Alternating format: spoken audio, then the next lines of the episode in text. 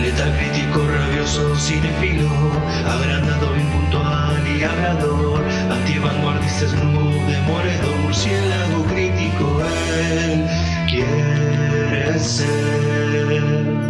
Buenos días, buenas tardes, buenas noches, bueno lo que sea que estén teniendo y bienvenidos a otro podcast del ámbito de murciélago. El día de hoy hablemos de la película del año 2017 dirigida por Dean Israelite y escrita por John Gatins.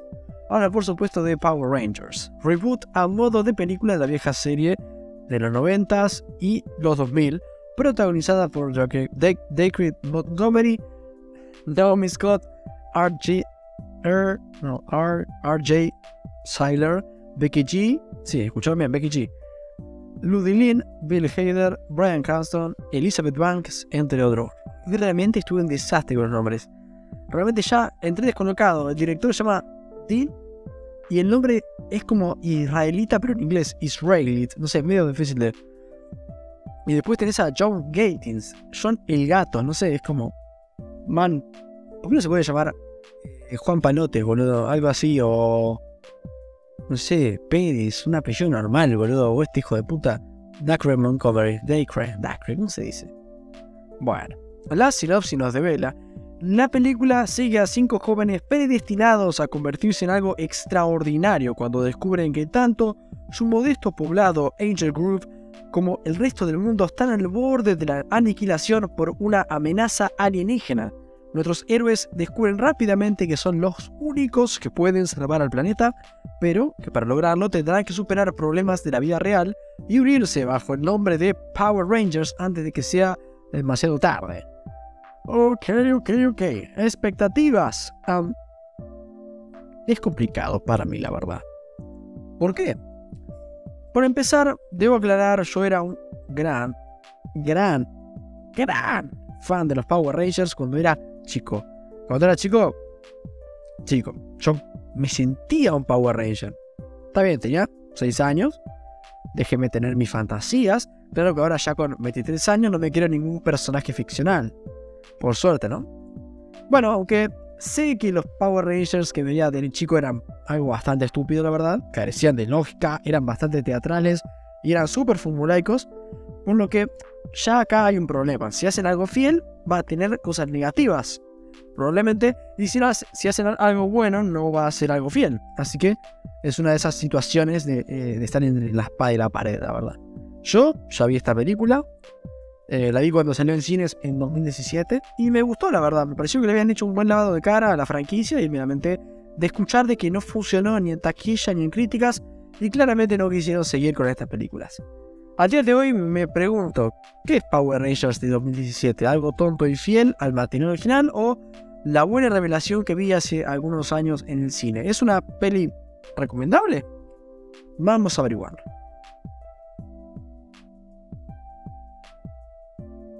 Ok, comenzando por lo positivo. Siento que en su mayoría este nuevo elenco de Power Rangers que nos presentan están bien. Siento que en su mayoría, ahondaré luego en eso, los personajes tienen la suficiente personalidad como para distinguirlos entre sí y tener carisma. Mi favorita tiene que ser la Power Ranger Rosa, interpretada por Naomi Scott, que me parece realmente una actriz para seriamente tener en cuenta a futuro. No digo que no, haya tenido carrera, hasta ahora no digo eso, ya la ha tenido, cierto, pero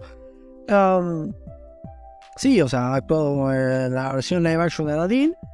Y bueno, está, esta peli fue antes que esa de Disney, y ya acá creo que da muestras, sin ser un gran papel ni nada por el estilo, es Oscar ni cerca, de que tiene condiciones para algo más. Y un escaloncito más abajo está Dick Montgomery, quien también tengo digo que laburó en Stranger Things, serie que aún no he visto la verdad.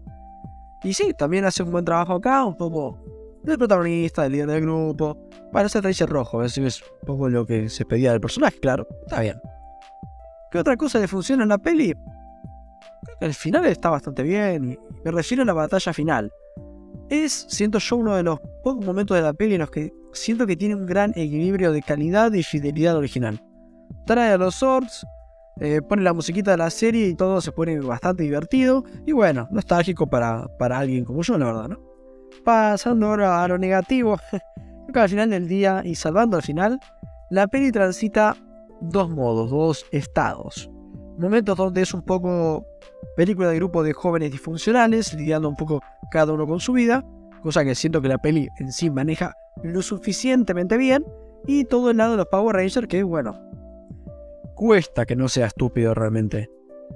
Quitando cuando descubren, cuando van descubriendo los poderes y todo este mundo, que está bien, ya cuando nos quieren contar la historia de que no, que los Power Rangers, de que son los espaciales, que lo quieren adaptar un poco ahora, a 2020, 2017, eh, como que, no sé, o sea, quieren que nos lo tomamos en serio y, o sea, transcurre en 2017, ¿no? O sea, digamos que es, es difícil de comprar. Como que desentona, ¿no? Son dos películas distintas y siento que, de nuevo, en esta parte más fantástica o sci-fi de los Rangers no logran ser lo suficientemente originales como para que no parezca estúpido, la verdad. Em, hablando del planteo y del inicio de la peli.